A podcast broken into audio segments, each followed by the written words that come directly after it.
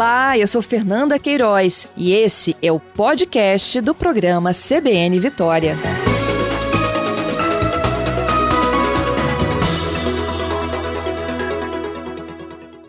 Ei, Juliano, bom dia para você. Ei, bom dia. Juliano, você assistiu os vídeos? É, assisti, assisti o, o, o, o vídeo que né, está circulando também. Ele fiquei no próprio site, né, nos sites disponíveis aí. Assisti os vídeos, né, do, do desespero das pessoas, né, para tentar conter ali, né, essa ação aí que aconteceu. Isso, é, ela foi contida, chegou o atendimento de urgência e emergência da própria concessionária e ela foi uhum. encaminhada aí para um atendimento hospitalar. Juliano, e qual o risco efetivamente de, de, um ônibus daquele porte, numa ponte daquele porte, isso tudo se romper?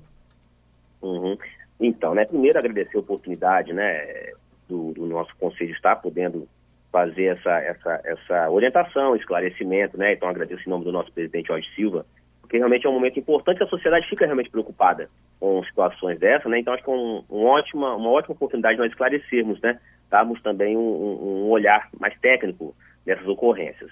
E o que, que acontece? É, né, na, na, na, né, tanto nessa ponte quanto em outras, em rodovias também, existem chamadas ali, é, algumas pessoas chamam é, muretas, né, mas o, nós podemos chamar ali são barreiras, né, barreiras de concreto, e em projeto nós temos o nome de defensa. Tá? Qual o objetivo desse elemento? É justamente em casos de um veículo desgovernado por algum motivo, né, que são os mais variados, uma roda pode se soltar, por exemplo, né, ou um caso desse aí, que é uma coisa né, bem, acredito, bem rara acontecer, mas o objetivo é realmente de conter né, é, é, é, esse deslocamento desse veículo para uma área for, para fora daquela, daquela via, né, da, daquela área de, de, de, de, em que os veículos estão transitando. Uhum. Então, o que, que, acontece ali? Esse elemento estrutural é feito para suportar. Então, ele é composto ali, né, essa barreira, vamos chamar assim, essa defesa, de uma parte embaixo dela chamada guia, que é onde faz com que a roda do veículo retorne, tente, né, faça ela retornar para a pista.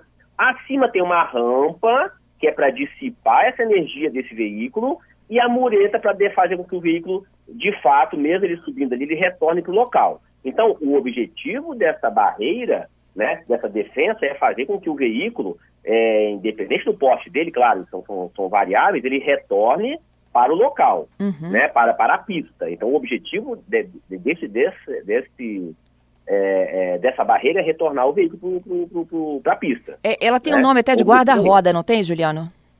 É, a guarda-roda guarda é a parte de baixo. Ah. É justamente para é a parte de baixo dessa, dessa barreira, a guarda-roda faz a roda voltar. O pneu, né, junto com a roda, ele, ele, ele voltar. Mas o conjunto inteiro ali, nós chamamos de defensa. É, uhum. o, é que ela, ela soma ali embaixo. A, porque a guarda-roda, é, é, normalmente, ela quando você tem ali ao lado um passeio né, para, para os pedestres. Então, normalmente na essa barreira ali, ela tem a guia de baixo, que serve também como guarda-roda, que é a parte mais, mais, mais perto da pista ali embaixo mesmo, né? Da uhum. E seria, faz o papel do, do guarda-roda, que é essa guia, e a rampinha que fica ali em cima. Aí continua a mureta até a parte que vai ali de 90 centímetros, mais ou menos, é, pode chegar a um metro, mas é mais ou menos nessa, nessa, nessa, nessa altura que ela chega. Entendido. Mas... mas, a grande questão era se realmente, né? Isso, se uma batida é daquela realmente... poderia abalar a estrutura.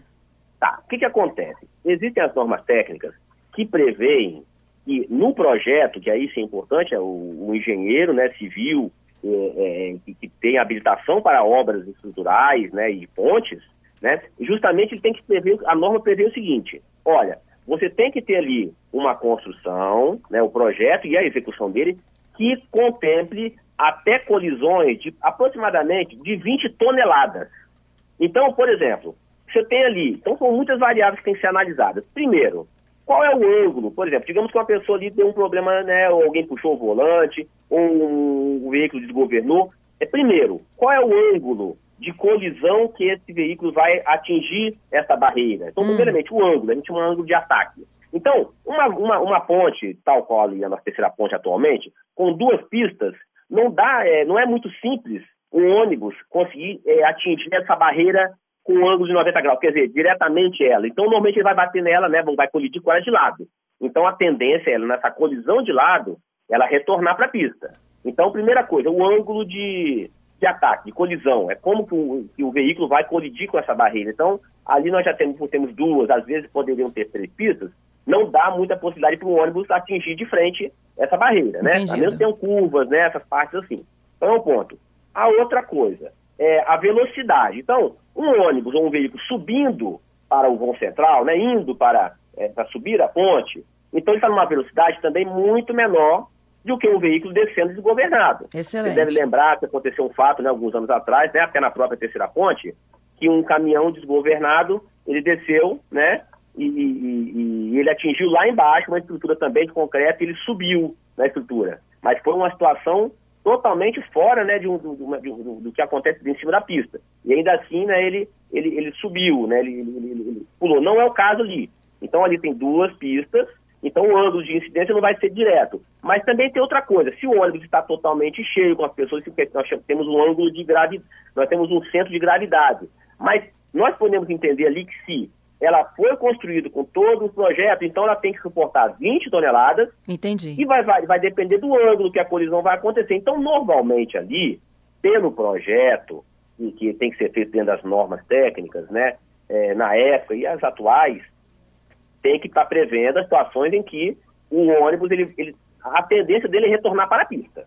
Tá? Entendido. Então, seria uma coisa assim, bem complexa ele, ele, ele cair ali, ele, ele, ele romper ou, ou, ou, passar por cima e cair. Né? Porque ali a pista são duas pistas, então não dá para ter esse ângulo diretamente na mureta. Entendido. Então, é risco praticamente zero, não é isso? Olha, o risco praticamente não podemos descartar totalmente o risco, porque depende dessas variáveis, a velocidade do ônibus. Na subida ali é bem complexo do ônibus conseguir é, é, é, cair ali, romper e cair. Se fosse numa descida e, e, e o ônibus estivesse talvez ou muito cheio, ou fizesse uma curva muito severa, poderia ter esse risco. Mas, é, claro, eu não, não, não, estou com o projeto em mão, mas nós acreditamos que, que, que, que toda a execução foi feita conforme os projetos e conforme a norma, e 20 toneladas realmente é uma, é uma, é um, é uma carga assim, muito, muito alta. Né?